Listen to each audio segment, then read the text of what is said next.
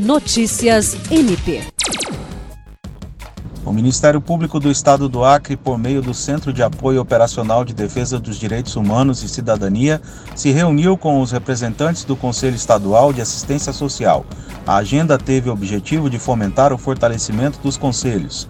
Pelo MPAC estiveram presentes na reunião a coordenadora do CAOP de Defesa dos Direitos Humanos e Cidadania, Procuradora de Justiça Cátia Rejane de Araújo Rodrigues e sua equipe técnica, além da presidente do Conselho Estadual de Assistência Social, Neila Fernandes, a vice-presidente Regiane Cristina e os conselheiros João Lucas e Wanda Matos.